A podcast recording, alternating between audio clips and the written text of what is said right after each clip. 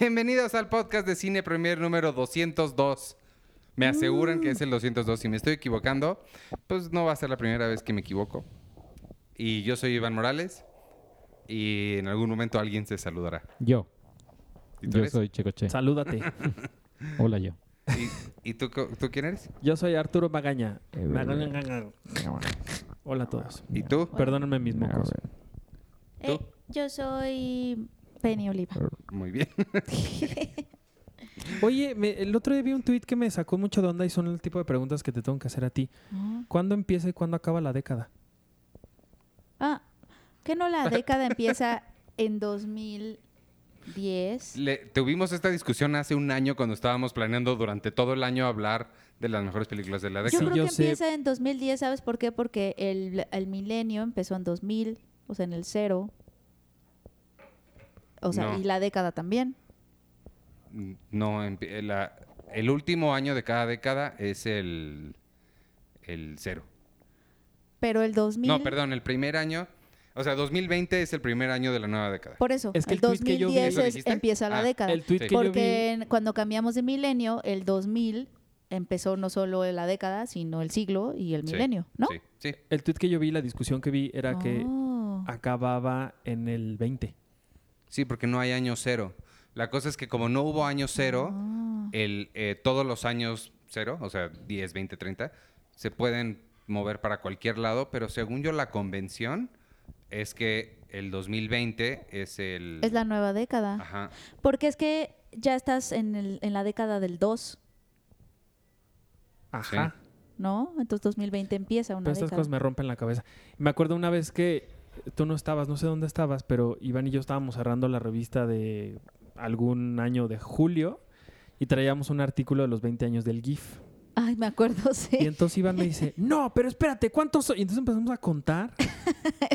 de- Sí me contaron. porque, o sea, si sí era el 20, no era el 20, Sí pero nos faltaba pasado, uno, nos Y es sobraba que porque no estaban contando el año cero. el año cero.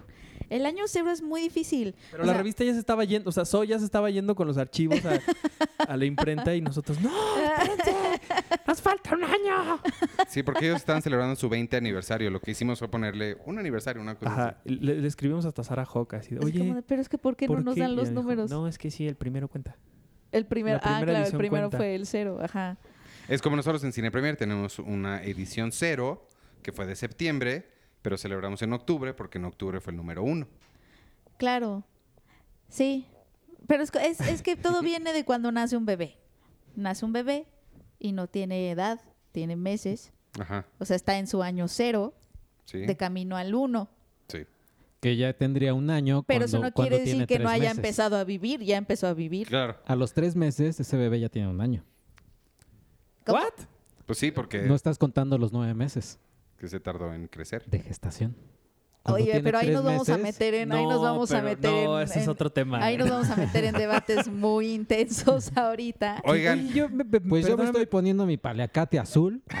de, de, de Provida. Yo por estar en Morelia me perdí todo este debate de Eduardo Verástegui y esta película que, digo que no Inesperado. quiero hablar nada de eso porque Sí, no horror. vale la pena. No vale la pena. Pero, ¿qué sí, es, pedo? es Eduardo Verástegui. No quiero hablar de eso, pero creyendo. Pero creyendo que eso. puede que puede hablar de Ujú, películas ujú. antiderechos y y él él cree que es pro ah no él dijo que era pro mujer qué es ser pro mujer no estoy muy o sea estás qué es ¿Qué ser pasa? pro mujer o sea, yo estoy a favor de que las mujeres existan. ajá entonces tú eres eres pro mujer Claro. Pro o sea mujer. ser pro mujer mujer. es estar a favor de que existamos Suena Ay, una gracias. empresa de- como Avon. muchas gracias Pro es una El- postura muy muy yo, voy importante a, yo, yo la verdad sí quiero de- dejar eso bien claro.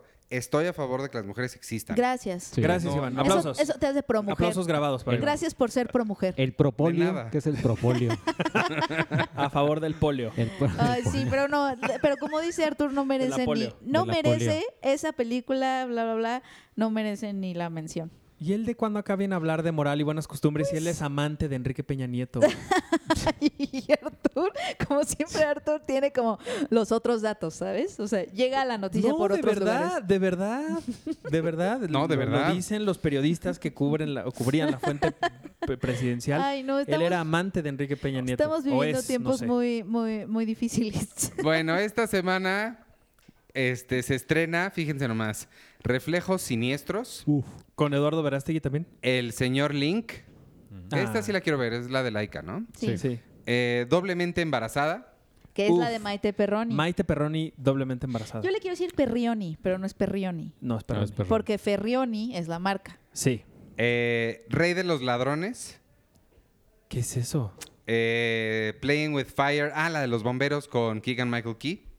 Ah, Ah, Eh, ya, ya, ya, y John Cena. J. John Cena. Playing with Fire es una canción Se de llama, Hilary Duff. ¿Cómo se llama? Este. Sin fuego no hay riesgo. En español, ¿cómo le pusieron? Ah, no sé. Bueno, es la de los bomberos. Sí. Fuego y pasión. Eh, Midway, No, Midway todavía falta. Batalla en el Atlántico. Se estrena el 15. ¿En serio? Sí. Ah, la semana que entra, entonces Midway me la cambiaron. Doctor Sueño, esa sí la viste. Esa sí la vi. Uh. Y Polvo. Polvo. Y ustedes la vieron polvo, ¿no? ¿Ustedes vieron Sí. Polvo? Sí, ¿Polvo no se estrenó el fin pasado? No, No. Ah, ok. Yo sí, sí vi Polvo. ¿Estamos seguros? segurísimo. Sí, en también. Cinépolis la tienen para Chinga, este. pero yo, Sí. yo había visto que era el fin de semana que terminaba Morelia, que ese día lo estrenaban. Yo pensé que era el Pues fin no. pasado. Pues no, no se estrenó. Qué raro. Eh, ¿Qué nos puedes decir de El Doctor del Sueño? ¿Qué, qué, qué- fíjate qué valientes dejarle ese tipo de títulos que te dan para una crítica mala, pero inmediatamente. Qué valientes dejar ese título. O sea, No, y sabes además, que- y además que valientes también, de, eh, o sea, por parte de Warner de, de ponerle Doctor Sueño y no El Resplandor 2. O, Eso sí. o el niño creció del resplandor, una cosa así, sino Doctor Sueño que hacer- parece que no tiene nada que ver con The Shining, pero pues, sí tiene que ver con The Shining. Fácilmente sí le pudieron haber puesto El Resplandor 2. Ajá, o Doctor Sueño. resplandeciente, o... Ajá. Resplandeciente. Resplandeciente. Ajá, o algo así, pero no. Bueno, Doctor, S- Doctor Sleep, Doctor Sueño es la secuela de, de The Shining, Que se Eh, llama igual que el libro. que se llama igual que el libro, está basado en otro libro de Ri- Richard eh, Stephen King. Stephen King. ¿Qué te pasa? Este, ¿y, y qué tal está? Es con Ewan McGregor interpreta a Danny Torrance, Danny Torrance. el hijo de Jack Nicholson. Y es dirigida por este hombre Mike Flanagan. Mike Flanagan, que es, es, eh, creo que lentamente, no lentamente, pero sí calladamente se ha, se ha vuelto una, a diferencia de Jam- James Wan, a diferencia de, de otras personas del género, se ha vuelto como más este un, un- un maestro, por así decirlo, en el cine de, de género, del cine de terror. Sí. Y, y lo cierto es que él, tomando, tomando las, las medidas o las, las- la distancia necesaria, creo que te- era lo que te comentaba, Iván, él hizo lo que hizo Denis Villeneuve cuando fue Blade Runner 2049, que es, pues yo estoy metiéndome con un clásico de culto que es Blade Runner y voy a hacer esta especie de secuela y, y le salió increíble, recaudó lo mismo que la primera película, casi nada. Eh, y aquí Mike Flanagan hace lo mismo. Voy a agarrar, pero una cosa es Stanley, este, Ridley Scott Blade Sí. Runner y otra cosa es Stanley Kubrick The Shining, Sí. ¿no? Pero, pero dijo, va, agarro el toros por los cuernos y te- a- adapto esta, este libro de Stephen King y a la vez complazco a los fans de la película de Kubrick que no le gustó a Stephen King. Esa idea a mí me gusta mucho, la de que, mm, que de cierta forma Mike Flanagan lo que quería hacer era reconciliar tanto a Stanley Kubrick, o sea, reconciliar a los dos como fantasmas de la primera película que terminaron, o sea, los que atormentaron la película, la primera película que es Stanley Kubrick, que es un fantasmote, ¿no? Si quieres hacer una película, una secuela, tienes que lidiar con el fantasma de Stanley Kubrick y al mismo tiempo también con el fantasma de Stephen King, porque Stephen King odió la película primera. Y la odió, eh, eh, bueno, es que Antonio Camarillo habla de eso en su texto que, que viene próximamente en cine, premier, impresa. Eh, me gusta que habla de que por qué a Stephen King no le gustó la primera película y era porque para él eh, aunque se dio cuenta un poco después, ¿no? Pero aunque lo hizo consciente un poco después, pero para él la película, el, el libro se trataba de una adicción, o sea, de la adicción al alcoholismo. o sea, era una metáfora el arco de eh, el personaje de mm, Jack Torrance. Jack Torrance. de- eh, era un, era el arco de Jack Torrance era eh, era un símil, ¿no? De un papá con una adicción alcohólica que destruye al final una familia. O sea, eso era, de eso se trata el libro, y que obviamente eso no está en la película de Stanley Kubrick. O sea, no ves, o sea, sí lo ves enloquecer, pero en ningún momento hay como esta, este vínculo tan cercano entre su locura y su adicción alcohólica. Y, o no ves eso, ¿no? En la Pero película. Sí, sí está. O, sea, se, se Pues no sirve- lo ves tanto. O sea, se no, es tan obvio. whisky. se lo, no es tan adju- obvio, se lo adjudicas a, a los espectros de la casa. Bueno, pero lo, eh, por ejemplo, en The Shining cuando va con el con el con el Cantinero. con el cantinero Y justamente el primer trago que le da le dice, ¿sabes cuánto tiempo tengo añorando tomarme un trago otra vez? Y entonces, eso y que siempre cuando empieza a suceder su locura y aumenta es con la presencia de este hombre, con el cantinero que evidentemente pues siempre le está... Sí. Sí, Le para mí está siempre dando- fue muy claro que estaba Sí. esa Pero, parte. pero no, pero yo creo que es un paso. Es un paso que el espectador tiene que dar, un paso grande, siento. En- Eh, porque la película está enfocada en otras cosas, ¿no? Sí, en Doctor En la Sueño. forma, Sí. en, en- Bueno. en las imágenes, en, no sé, como que sí está, es- su, su energía está muy hacia otras cosas, no tanto como en el viaje existencial, Sí. ¿no? Y, mm, y justamente Mike Flanagan hablaba de que Doctor Sleep tenía como esta pequeñita ambición, imagínate, de reconciliar a ambos, de, de tener esta parte que a Stephen King le faltó, que es justamente la adicción, porque Doctor Sleep, Doctor Sleep se trata de la recuperación, ¿no? Después de una adicción. ¿no? Sí, como de la eh, salida de esa adicción y quería que sí quería meter esa parte que a Stephen King le había faltado un poco como para reconciliarlos a ambos pero también está insertada en el universo que creó Stanley Kubrick al mismo tiempo Sí, o sea, es el, es el universo de Stanley Kubrick. No, bueno, ¿tú leíste The Shining? Yo sí leí ambos. Eh, me imagino, pasan muchas cosas locas como en It, por ejemplo, en, en el libro de It, que está, está la tortuga y todo eso. En The Shining, Sí. el libro de King, también pasan cosas así que dices, Comparado con la película, sí, muchísimo. Entre ellas que la, las figuras de afuera de pasto Ajá, cobran vida. O sea, es- un león que es de, de un arbolito que es león. pasto.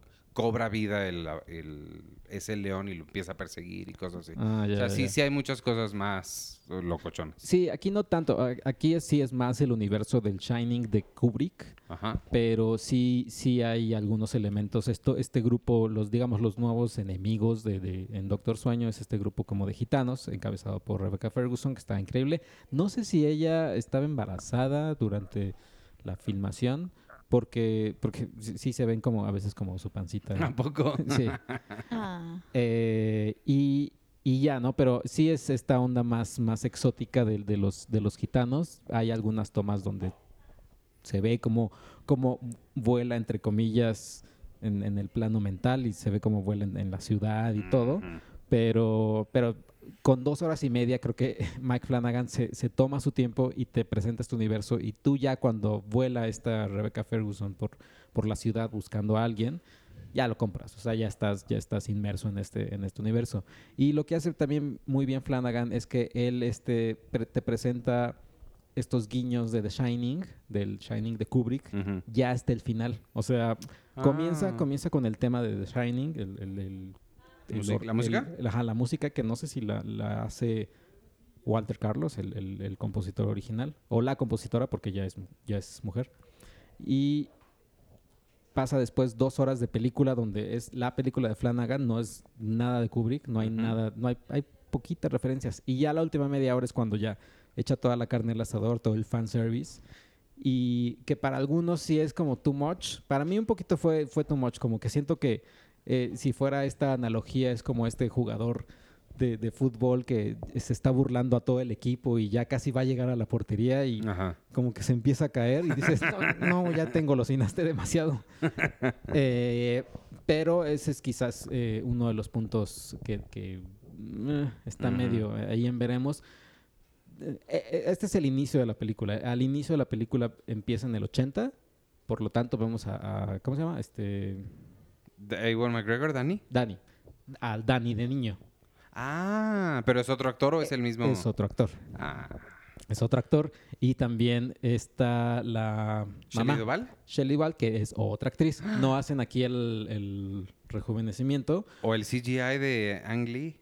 O el yo cuál CGI de Ang Lee. O sea, porque acuérdate Ah. que Will Smith no es rejuvenecido, sino lo hicieron.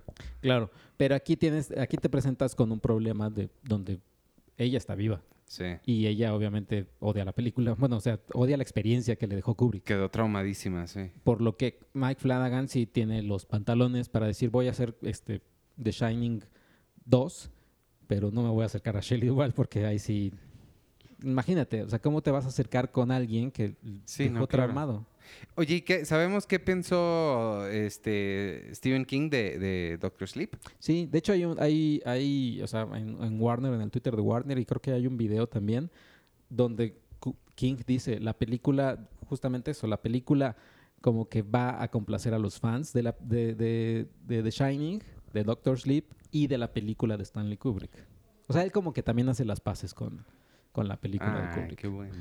Qué bueno, sí, ha de ser difícil ver tu creación.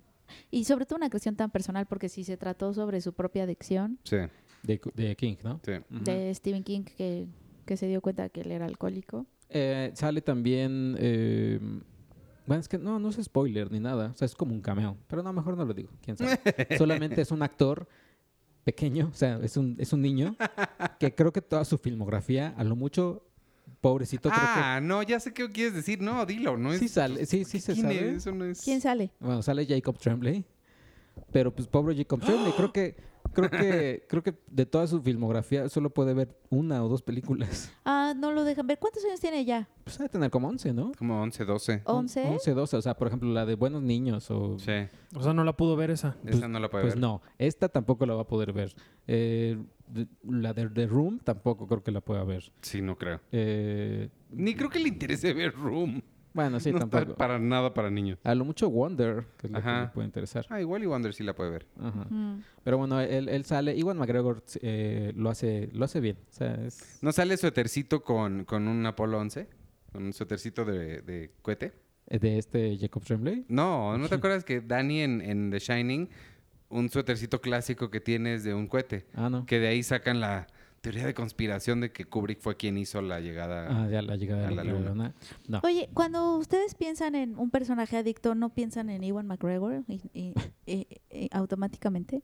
no. Ah, por No. Trainspotting. Pues no sé, o sea, quizás sea por, seguro es por Trainspotting que tengo no, ni como siquiera esa, había hecho la conexión con, con esa cosa, ¿eh? pero él siempre está como intoxicado. O sea, en, en Moulin Rouge está intoxicado de amor. Ah. Ah.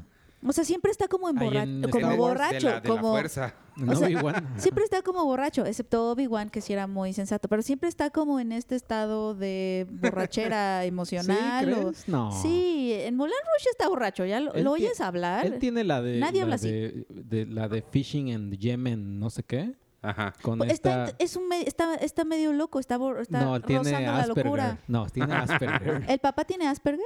Él, no, no, no. La de Fishing in the Yemen, no sé Ah, Fishing in the Yemen. No, perdón, eh, pensé que Big te refieres Fish. a Big Fish, porque No. ahí también está rozando la intoxicación. porque es el papá que se imagina cosas y que es muy fantasioso. Sí. Ah, ¿Ves? Siempre tiene, siempre está como en hongos alucinógenos. Hongos. Sí, sí. A mí lo que me pasa con Trainspotting es que se me hace muy raro que sea Iwan McGregor, como que esa película es como muy, Sí, como muy específica y ver a Iwan McGregor después hacer, no se me hace, es como ¿En dónde? me- Ah. en Trainspotting. Trainspotting. Ah. Se me hace, lo- siento lo mismo con Rosario Dawson, como que pensar en que ella estuvo en Kids, como que son películas que esa Sí. gente las siento tan reales o no sé tan, no, no, no sé qué me pasa con ellas que se me hace difícil creer que esta gente son realmente actores y como a ninguno, con excepción de Richard Carlyle, pero también lo hemos visto bien poquito, eh, salió en nada más. O sea, Iwan McGregor fue el único que salió realmente de... Y la No. muchacha que sale en... El otro sale en, en Elementary, que es la versión de Sherlock Holmes con Lucy Liu. Sí, Eh, También es el, el que hace de Sherlock Holmes. Es Y, Robert Carlyle y Robert también. Carlyle. Y la, la muchacha también sale en, en otra. Pero no, ninguno se volvió como Iwan McGregor. No, claro. O sea, estabas esperando encontrártelos en una clínica de rehabilitación. Es que está muy, muy real, siento, no sé, me pasa lo mismo con Kids, te digo. Pensar que Chloe Sevigny sale ahí. Sí es Chloe Sevigny, Chloe ¿no? Sevigny, sí. Y Rosario Dawson como que no, no me Ah, hace es match. Chloe Sevigny, sí, es cierto. Sí, es cierto. Ajá. Pero, pero, no, pero en general sí, eh, eh, sí, o sea, sí es adicto en, en, en o sea, Iwan McGregor en, en Doctor Sueño, Doctor Sueño. Y lo que también había escuchado, y sí es cierto, me recuerda, y lo dice Kubrick, Kubrick, lo dice King, lo dice Stephen King, eh, les va a gustar a quienes también les gustó de Shawshank Redemption, pero más me recordó a, la, ¿Por a- The Green Mile, más que a Shawshank Redemption, ¿En me gustó. ¿Pero de me qué? ¿Por qué? ¿Por qué? porque eh, este Iwan McGregor, su personaje, hace algo, que no va a ser spoiler, no, no voy a hacer un spoiler, hace algo, que tú ya sabes, Iván, eh, para controlar, o sea, con su poder, hace algo eh, para, para, para, ¿El para bien de la humanidad? Ajá, para controlar su poder, eh, que es en, un, es en un lugar donde hay un gato. Ok. ah, ya, ya sé qué quieres decir, ya. don- es en un lugar donde hay un gato. Y eso, a esa parte, esa, ¿El esa- gato es relevante? sí, esa parte me recordó mucho más a, a Green Mile. Yo, ¿El gato es el ratón en este... No, Ah. no. Shawshank Redemption no me acuerdo. De Shawshank, Green Mile, no. sí. Sí veo la, la relación. No, eh, lo que está tratando de decir Sergio es la, la, lo, el elemento que no quiere revelar. Sí. También te explica por qué la película se llama Doctor Sueño.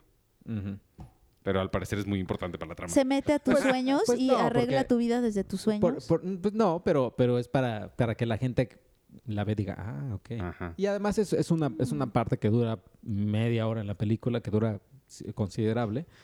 Eh, y está linda. O sea, esa parte me gustó porque sí está, o sea, está muy humana. Y es este.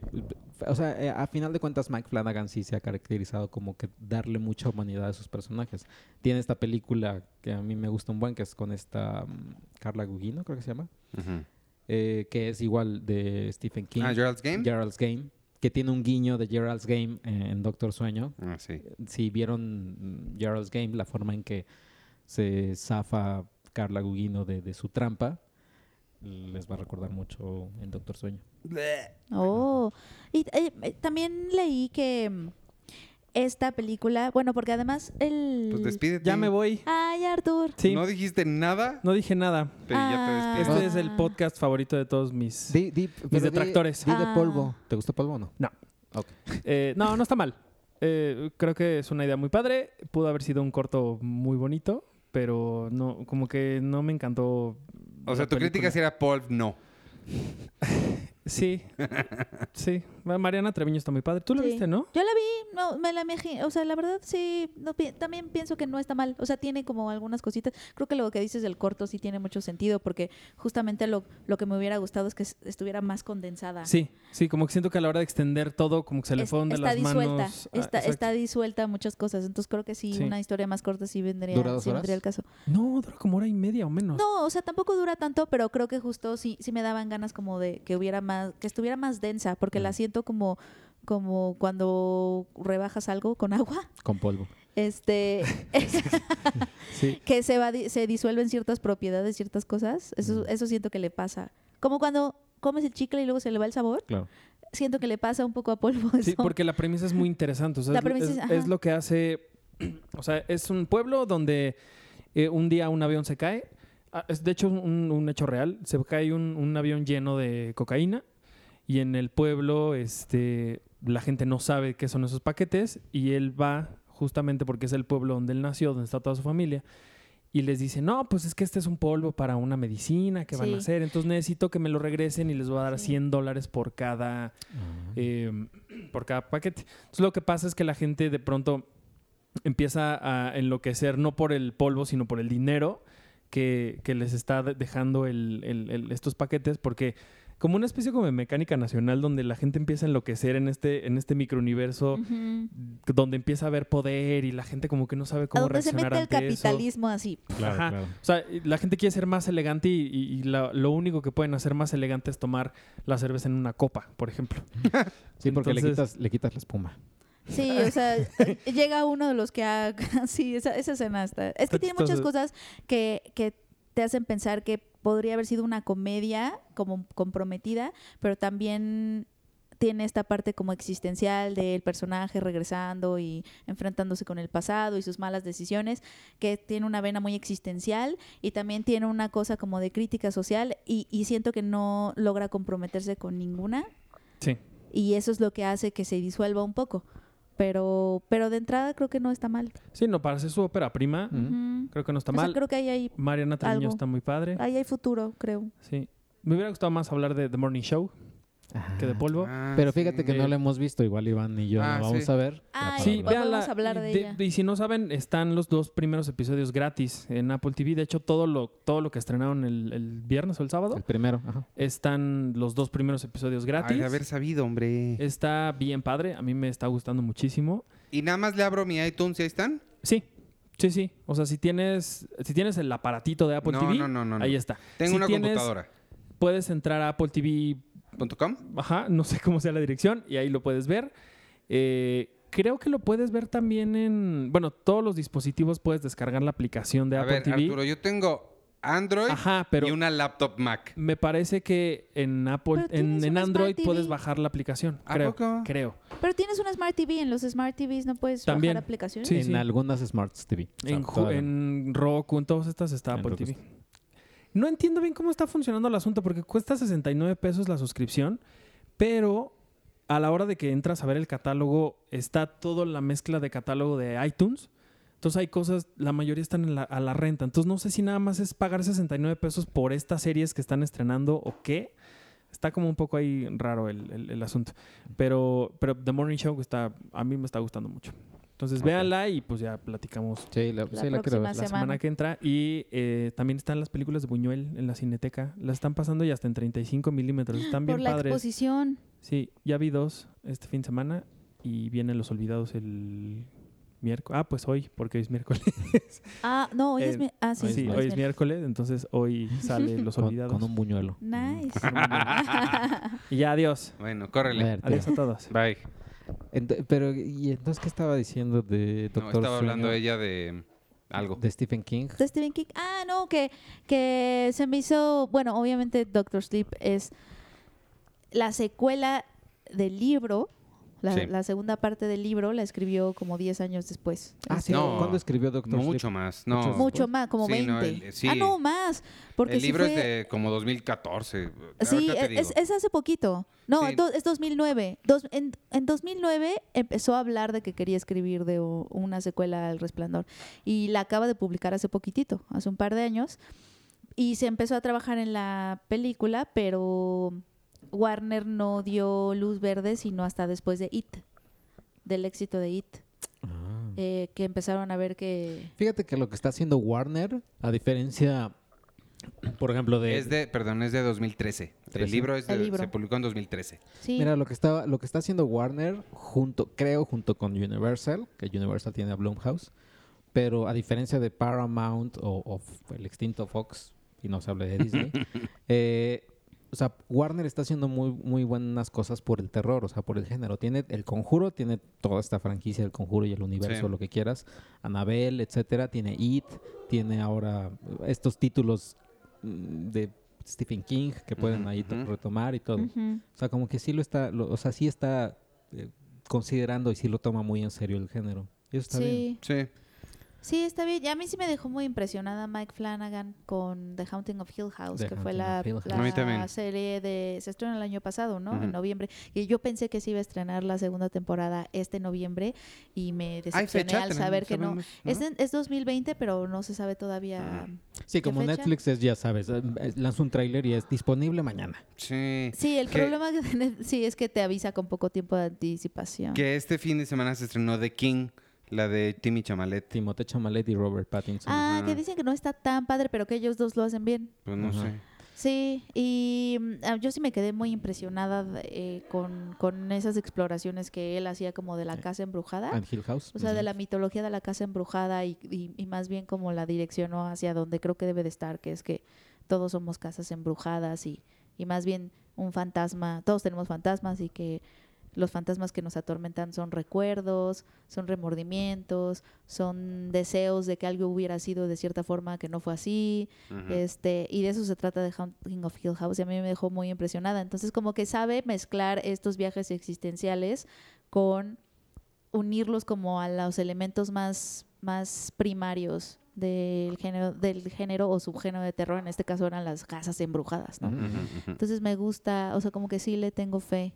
Sí, y aquí, y aquí también quien lo hace muy bien es la niña, no recuerdo el nombre de, el nombre de la actriz, que en el libro también me decías que es exactamente igual, ¿no? es una niña Sí. eh, quien tiene este poder de es- del resplandor. ¿no?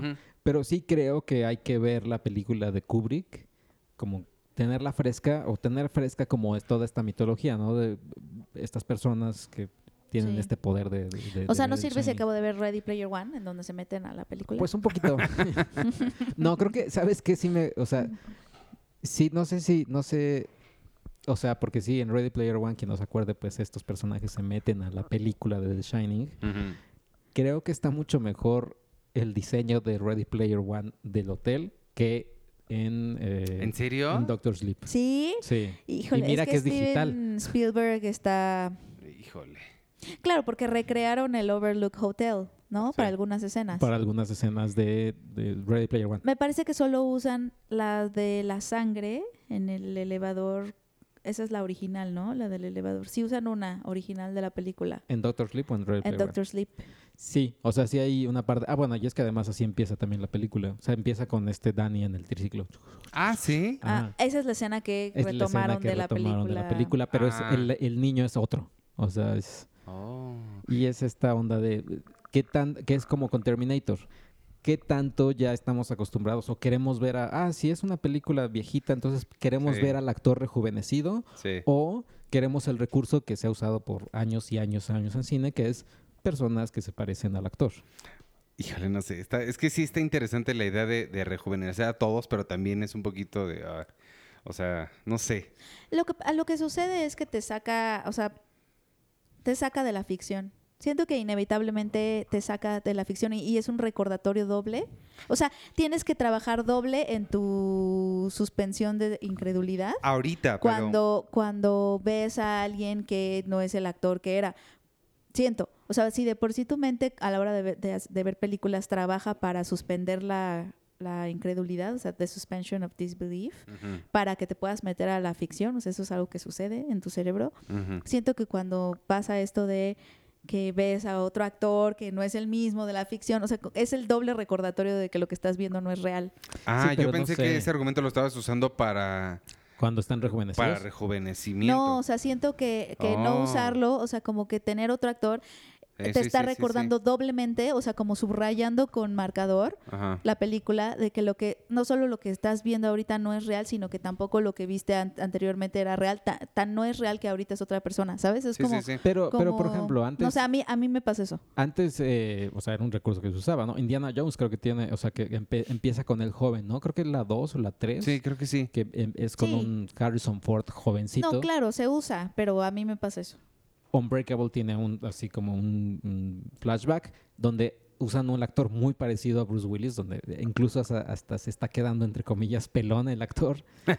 Eh, y lo ves y dices, o sea, eh, creo que sí, también tiene mucho que ver con esta, cómo tú estás comprometido con la historia. Si estás ya muy comprometido con la historia, igual y dices, ah, bueno, sí, usaron otro actor. Pero ¿qué tal hubiera estado Looper, por ejemplo, con un Bruce Willis joven?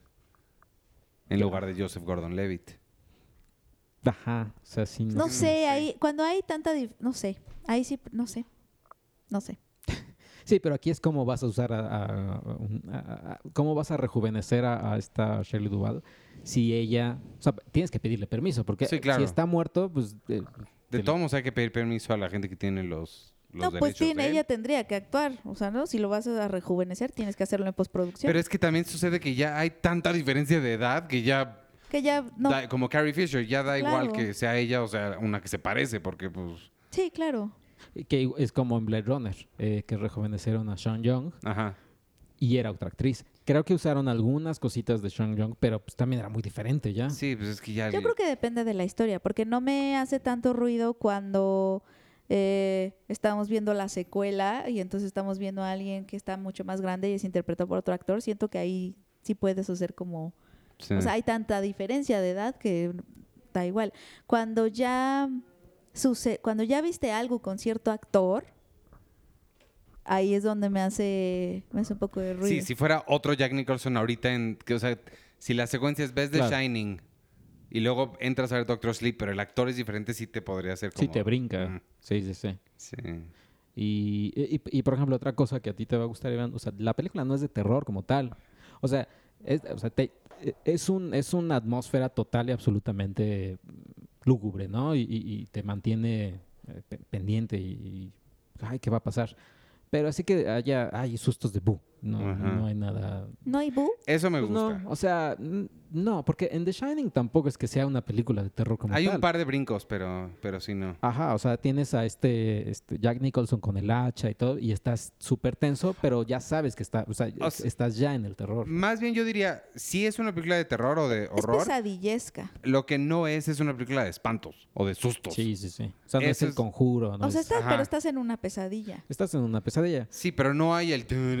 tun, ¡ay, te voy, ¿sabes? O sea, no te brincan cosas. Que Haunting of Hill House, Poquitas, son, son- sí hay, pero son pocas. Haunting of Hill House tampoco tiene. ¿Cuál? eh, Haunting of Hill House tampoco tiene.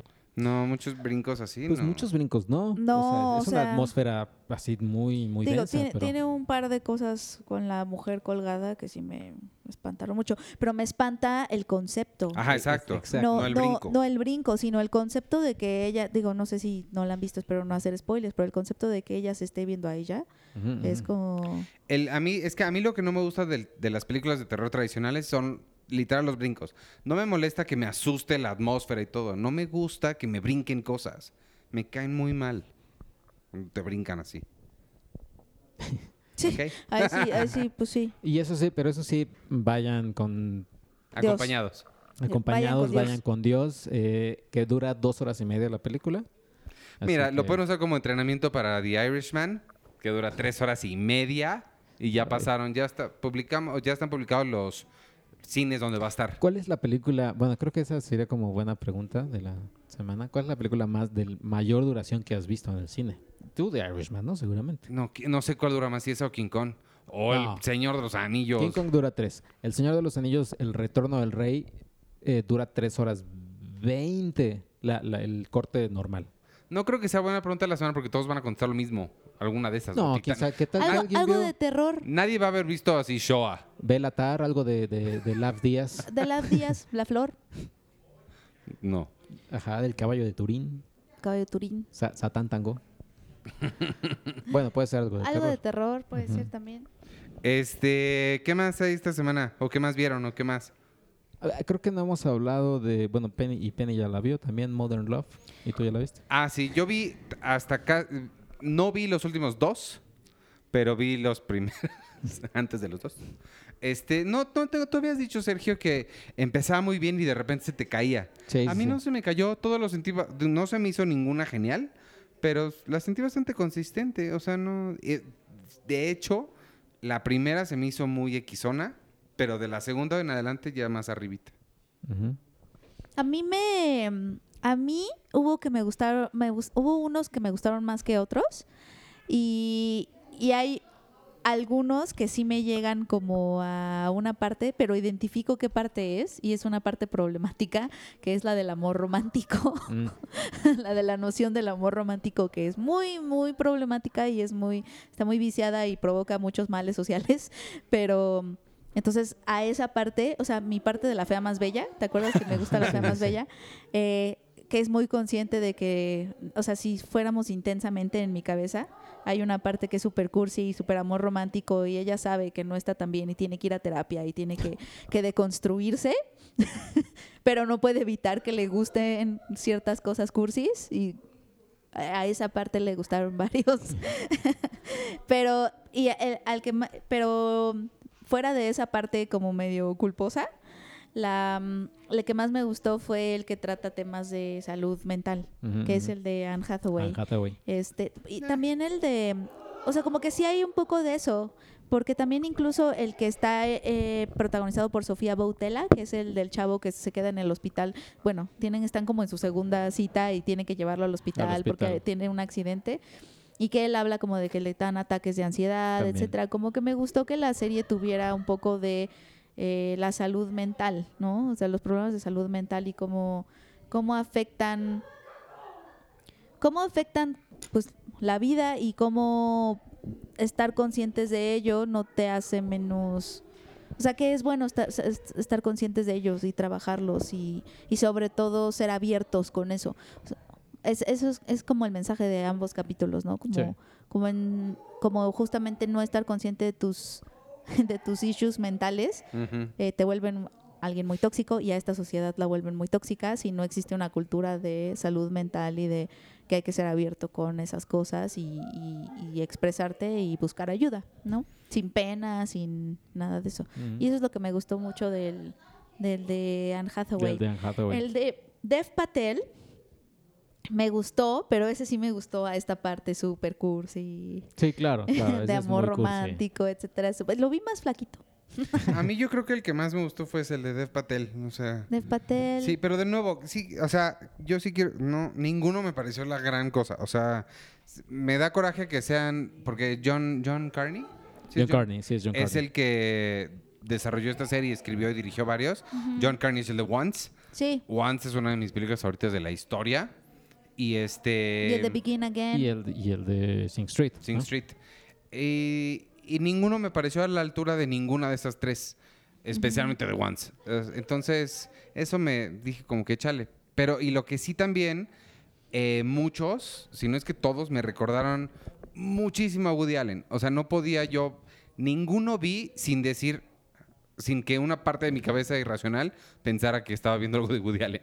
Sí. Ajá, Sí. y eso me lleva a pensar, nuestro concepto de modern love está muy Woody Allenizado. Sobre todo en Nueva York. O sea, es que el hecho de que sean personas que están hablando en Nueva York, ya nada más con eso, siento que es Woody Allen. O sea, entonces sí, Ah, sí, sí. me, me recordó muchísimo. Me gustó lo del amor en la vejez, que es el último capítulo.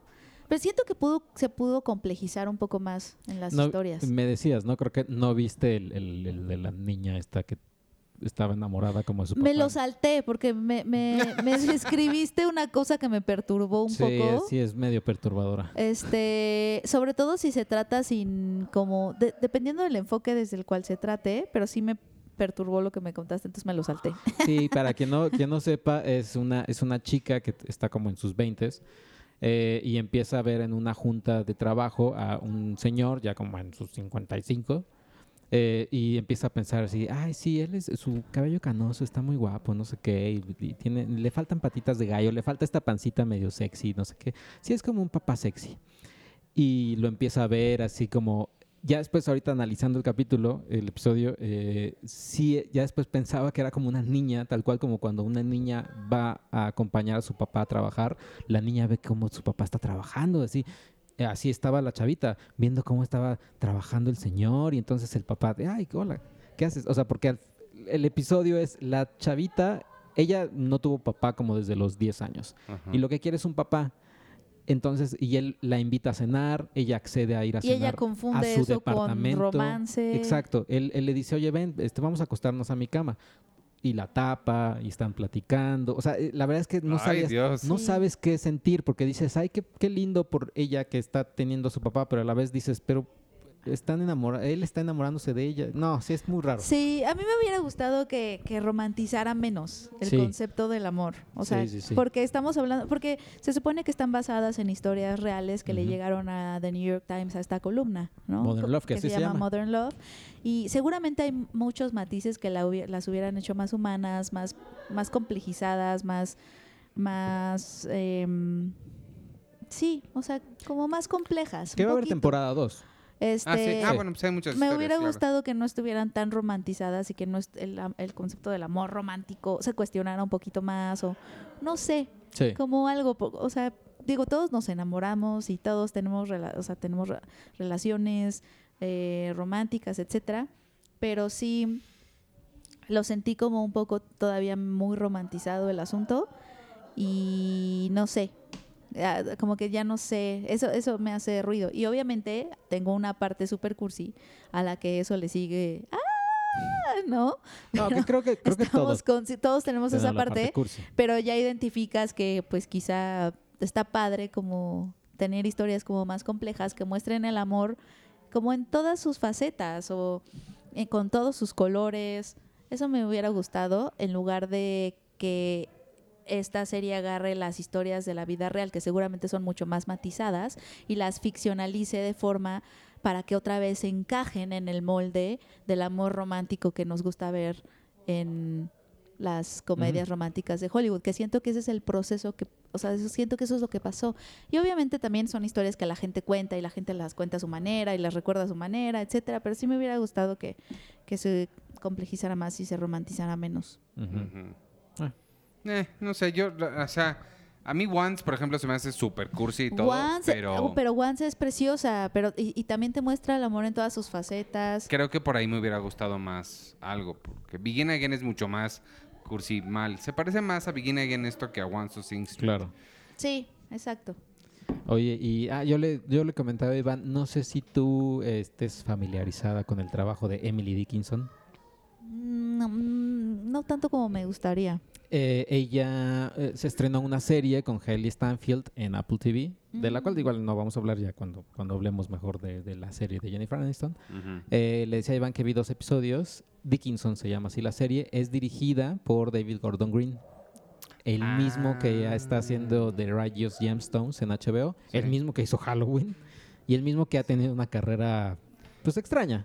Es, eh, es extraño en el sentido de que hace cosas como All the Real Girls y como George Washington, son con las que empezó muy independientes, Muy muy, de. Sundance, y de repente hace Pineapple, Halloween. Pineapple Express. Y su sentido del humor a mí no me gusta porque es Pineapple Express, tiene, tiene, tiene, hace Your mucho... Highness. Your Highness es horrible. Your Highness, hace mucho con este, cuate, el de Righteous Gemstones. Sí, eh, no recuerdo. Danny McBride. Danny McBride, Y- etcétera. Sí, entonces a mí no me encanta su sentido del humor, pero... Pero Dickinson es, es esta serie que retrata la vida de Emily Dickinson cuando ella era, era joven, Ajá. cuando era, ella era chavita. Y es también, o sea, todo, el- todo es producida, o sea, producida y escrita en su mayoría por mujeres. El único hombre, digamos, es el, el- el- el que dije. Pues sí, eso está medio, medio raro. Pero eh, el, el lenguaje también, el lenguaje es raro. Es, es raro y lindo porque empieza con un poema. Todos los, todos los episodios, bueno, comienzan con poemas de Emily Dickinson. Oh. Y, y más que nada es cómo los está construyendo o lo que la, la inspiraron para escribir justamente esos poemas, ¿no? Mm. Y vas viendo esta historia, ¿no? Y está situada en, en la época de Emily Dickinson. Está Ah. situada en la época de Emily Dickinson, lo, eh, empieza a- con su mamá buscándole un buscándole esposos, o sea, porque le dice, hoy va a venir este, este chavito. Así de, no, mamá, no sé qué. Llega y es como su mejor amigo. Así de, hey, John, ¿cómo estás? Y se abraza y todo. Y, él, y John así en, en su papel de, estoy, estoy tratando de ver si me, me caso con esta mujer. Mm. Y ella así toda, nah, no sé qué, bla, bla, bla. Lo que le comentaba a Iván es que es muy, o sea, es muy obvia. O sea, es casi, casi empieza a hablar Dickinson sobre, ah, es que este patriarcado ya me está hartando. Sí, es como Oh, de- sí, es lo que me temía. Es justo lo que me temía ahorita que estabas diciendo eso. Y, ajá, una de las críticas de, creo que de Entertainment Weekly era, eh, no, no, se- no les extrañe si en la temporada 2 ella va a traer una playera de Forever 21 con una frase feminista. Sí, the, the female is este, the future is female. The future is female o algo así. Que, o sea, Híjole, es que sí- no sí- sabemos cómo hacer esas cosas. Sí es too much, sí es too much eso. Y lo que me gustó también es el soundtrack. El soundtrack es como tipo Sof- esta Sofía Coppola en María Antonieta, Órale. que son canciones actuales. Ajá, sí. Aquí también son canciones actuales, hay rap, hay eh, rock, pop, etcétera. Eso está padre. El diseño de producción está padre, la dirección está padre. Se siente diferente a ver una, algo de Netflix. Creo que en general es como que Netflix ya tiene como este algo, Sí, es como que tiene algo, pero está bien. el Lo- estilo Netflix. lo malo es eso, lo malo es que sí te mete este como feminismo muy marcado, o sea, como que Híjole, es que Hollywood no sabe hacer las cosas sutil sí, no. y tampoco, y te está muy confundido como en sus temas. O sea, como, como que, o sea, es un poco co- lo que se ha hablado sobre qué es la female gaze, ¿no? Si la female gaze es que nada más una mujer hablando de cosas de mujeres, ¿no? Así, ah, es que es super female gaze porque... O sea, la female gaze es poner a personajes tratando de derribar y, y te explican que están tratando de derribar al patriarcado, pues tampoco, ¿no? Eh, tener personajes empoderados no es darles una pistola y que hagan lo mismo que los hombres, o sea, no, ¿no? O sea, tenemos como todas estas confusiones y creo que Hollywood en general tiene esta confusión de necesitamos hacer feministas. Ah, bueno, entonces vamos a hacer una, una mm, personaje que esté tratando de derribar el patriarcado y, o sea, como que está muy confundido en qué significa tener una mirada más rica y más diversa y más y más así. Más bien, solo es contar historias desde otro lado. O que sea, me da miedo ahí. Realmente el female gaze es contar historias des- desde otro lado que no sea el mismo lado, desde, las, desde donde siempre se han contado. Eso es. Pero pues O sea, estamos me- confundidos. De ahí me da miedo Mujercitas. y No, da- pero es, es Greta Gerwig. Sí, pero, pero eh, no sé, en Mujercitas, yo no lo he leído, pero en Mujercitas hay muchos diálogos que digas, ay, o sea, hay, un, hay así diálogos como de, ay, me encanta, eh, porque en Dickinson hay así uno así de, ay, es que no podemos votar y me encantaría votar, o sea, como, o sea, como, o sea, que muy sí a propósito. muy a propósito, o sea, es a lo que voy, que haya diálogos en Mujercitas que sí estén así como de, No creo. No, no, no creo. No, no, en el libro no se siente así. El libro, en el no libro, de claro, hecho porque es. fue escrito, Sí, no, el libro es, o sea, no, ajá, no, no pasan que esas Greta cosas. Gerwig, o sea, o el equipo de Greta Gerwig o los diálogos, alguien, ay, no, pero ponle aquí algo, algo, No creo. Yo algo no- trans. algo trans. Algo trans. Oigan. Ay, sí, es que Hollywood está muy confundido, está muy confundido en sus miradas. Y vi, y vi eh, también este fin de semana Capitana Marvel. Y sí, obviamente ves algunos diálogos puestos así. Como... Claro, como lo último de Marvel que a mí nunca se me va a olvidar de que juntó a todas sus heroínas en el minuto último de la batalla para, eh, ay, nosotros no se preocupen, no necesitamos ayuda, nosotras podemos. Y tú, no, ya, ¿sabes qué? Es que si no lo hiciste en 20 años, déjalo así. O sea, mejor en la próxima historia ponte a la tarea de poner directoras, buscar, pero ahorita déjalo así. Déjalo así, déjalo así, está bien, está bien. Está Oye, bien. la semana pasada preguntamos que cuál había sido, para que tú contestes, tu disfraz que te hayas disfrazado tú. O sea, no que hayas visto, sino tuyo. Ajá. Favorito de todos tus Halloweens. ¿Te has disfrazado alguna vez de algo que te haya gustado mucho? Me gustó mucho que una vez me disfracé de gitana. Ok. Estuvo muy divertido. Todavía tengo esa falda. Es que, sobre todo porque todavía uso ese outfit. No era tanto un disfraz, sino... Este, Lorenzo Valdés nos dice, cuando yo era niño, yo tenía un disfraz de Harry Potter que me puse varias veces. Me encantaba ese disfraz. Todavía tengo mi varita y mi snitch dorada, pero no puedo encontrar el resto del disfraz. Y Ericito, pues de los muchos disfraces que me pusieron les comparto el menos vergonzoso. De verdad que no entiendo cómo mi mamá me vistió de tantas cosas. Y bueno, ahora se queja de que me encanta hacer el ridículo. Me disfrazo de Goofy. Ah, no, me disfrazó de Goofy, de vampiro y otras cosas. Les comparto fotos de las únicas evidencias que Ay, me a ver atrevo a, las compartir. fotos. No se están mostrando, aquí está. Eh, Aquí las puedes ver. Ah, Este es Ericito y de, ah, de conejito. fue conejo. Tú, Checo, ¿tuvieron un disfraz ridículo? eh, ridículo no, pues yo me disfracé de varios, de Jack Torrance, de, de Alex de la iglesia, de Alex de la iglesia. la iglesia, ahora. Sí, Vengo de Alex de la iglesia. No, de, de, de Alex de Naranja Mecánica. Eh, de, de Scream también, me, me vestí el de Scream. De Ghostface. De Ghostface. Yo, el de el de el acertijo, que todos mis amigos se burlan mucho de mí siempre que pueden. Por ahí tengo la foto, un día se las enseño. Ah, Y de YouTube tengo aquí los comentarios. Dice de, de, My, de My Teeny, eh, ¿Qué onda con el loop al final? ¿Mensajes subliminales? ¿Cuál loop? No ah, sé. caray, fue sin querer. Eh, No, era un mensaje subliminal totalmente. Averígualo. Dice Yael Melgoza, ¿por qué no hablaron de Hustlers? Yo quiero decir que es una de las mejores sorpresas del año. Oye, sí. Y J-Lo está increíble. No hemos ¿Ustedes qué de opinan? Hustlers y no, no le- la hemos es que no visto. la hemos visto, hay que verla. Por cierto, hizo, hizo falta la Angélica, la Angélica, voz de Penny. Angélica. Eh, un saludo a todos. Espero hagan otro podcast en vivo en Ciudad de México. Sí. Sí. Pedro Soto, a mis 33 años jamás me he disfrazado, aunque siempre me interesó disfrazarme de el Lich de Hora de Aventura. Ahora que tengo un hijo de un Ah. año guardado, no, guardado, ¿Guardado en un cajón? guardado en un cajón. Eh, ahora que tengo un hijo de un año, guardo la esperanza que algún día disfrazarnos juntos. Sí, disfrazas, disfrazas de Sí. junto a tu hijo de Ah, algo. puedes disfrazarte ya. Sí, exacto. Sí. Este Neil Patrick Harris siempre lo hace, ¿no? Con su, con Sí, su- con su familia. Lo que puedes hacer es disfrazarlo, disfrazarte tú y el niño del mismo personaje, pero en diferentes edades. Así, de bebé y de grande y así. Ah, ¿qué tipo de personaje sería ese? Puede ir de Ant-Man. ¡Ant-Man! De Ant-Man. ¡Claro! Ay, no manches, está increíble ese O disfraz. de Benjamin Button. O de Benjamin Button. Está increíble ese disfraz de Ant-Man. Tú de Ant-Man grandote y el de Ant-Man No, chiquito. si la, si, no sé si tienes esposa o tu pareja, este, si es más bajito o bajita que tú, Puede ser puede ser Ant-Man. Cuando crece. No manches, es un gran disfraz. Ajá. Ya se acabaron los Halloweens. ¿Por qué no pensamos en esto antes? Eh, dice Tainoco Rivera, de gorila, es que el caos siempre, siempre uso y el que más me gusta. ¿A- ¿A dónde mando mi, mi pack de fotos de gorila para puntos extra? Eh, Juan García, que tenga 15 años no la hace niña, minuto 505. Es una adolescente. Referente a la película de Día de Muertos. Ah, de que, de que es una niña de 15 años. etcétera. Ah, la idea de muertos. Eh, Y que no te gusta la peli está bien, Arturo. Hay gusto para todos. ¿Qué es peli? Explícame eso, no, no entendí qué es. Ah, y gracias eso. por leer mis comentarios del podcast anterior, Checo. Oiga, perdón, a los 15 años sigue siendo una niña. Pues sí. Hizo- Sí, eres un adolescente, pero sí, you're basically a child. Eh, Daniel Sensei, Terminator Dark Fate divide mucho al público. Unos la aclaman y otros la odian por entrarle a la onda feminista que está tan de moda. Eh, a mí me encantó, pero, por ser, pero para ser sincero, las de Terminator me han gustado, excepto la 3. Esa sí es una mamada. Eh, yo me disfracé de Dwight, de Dwight Schrute. Oh, y es un, ese es trabajo. un gran disfraz. Pero como nadie ha visto la serie, pasé desapercibido. Híjole. No. Eh, No, aquí no hubieras, aquí eh, habría sido celebrado. Yo vi un meme así de, oigan, pero sí van a venir disfrazados todos a la oficina, ¿verdad? Sí. Y era así un chavo nada más vestido Joker de Joaquín Phoenix. No, y y era el único. Y Vero H. Marín, me disfracé de Elliot en mi primer año de universidad y las personas me, me ubicaban por eso. Y mandó una foto. ¿Quién es Elliot? Elliot es el de ¿El E.T. E.T.? Elliot, el de E.T. y mandó la foto. ¡Ay, qué padre! Oye, pero está increíble tu disfraz.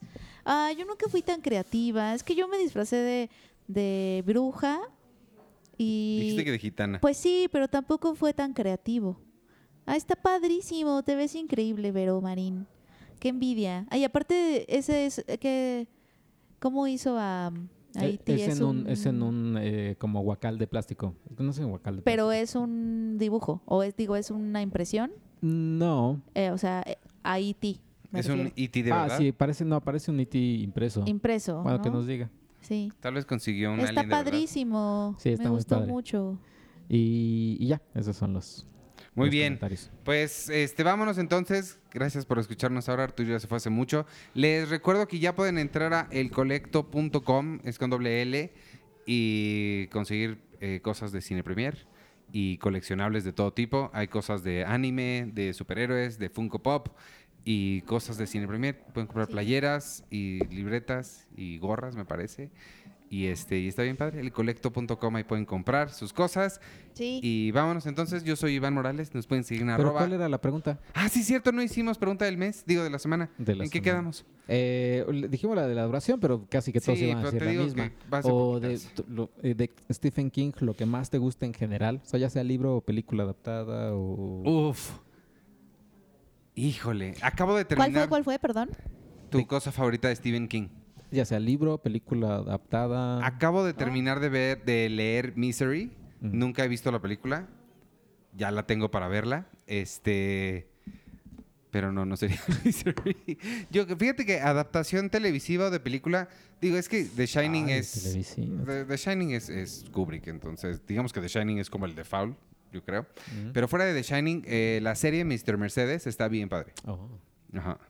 Yo tengo, bueno, obviamente Shawshank Redemption sí está como en el, Ah, el número uno, pero de televisión hay una serie que no sé si, o sea, es como más, más oculta, eh, que se llama The Langoliers. Ah, caray. Y la serie está, más bien la idea está padre porque se trata de, es un vuelo tipo Lost, es un vuelo en un avión y despiertan en el vuelo, pero ya solo hay como ocho personas en el avión.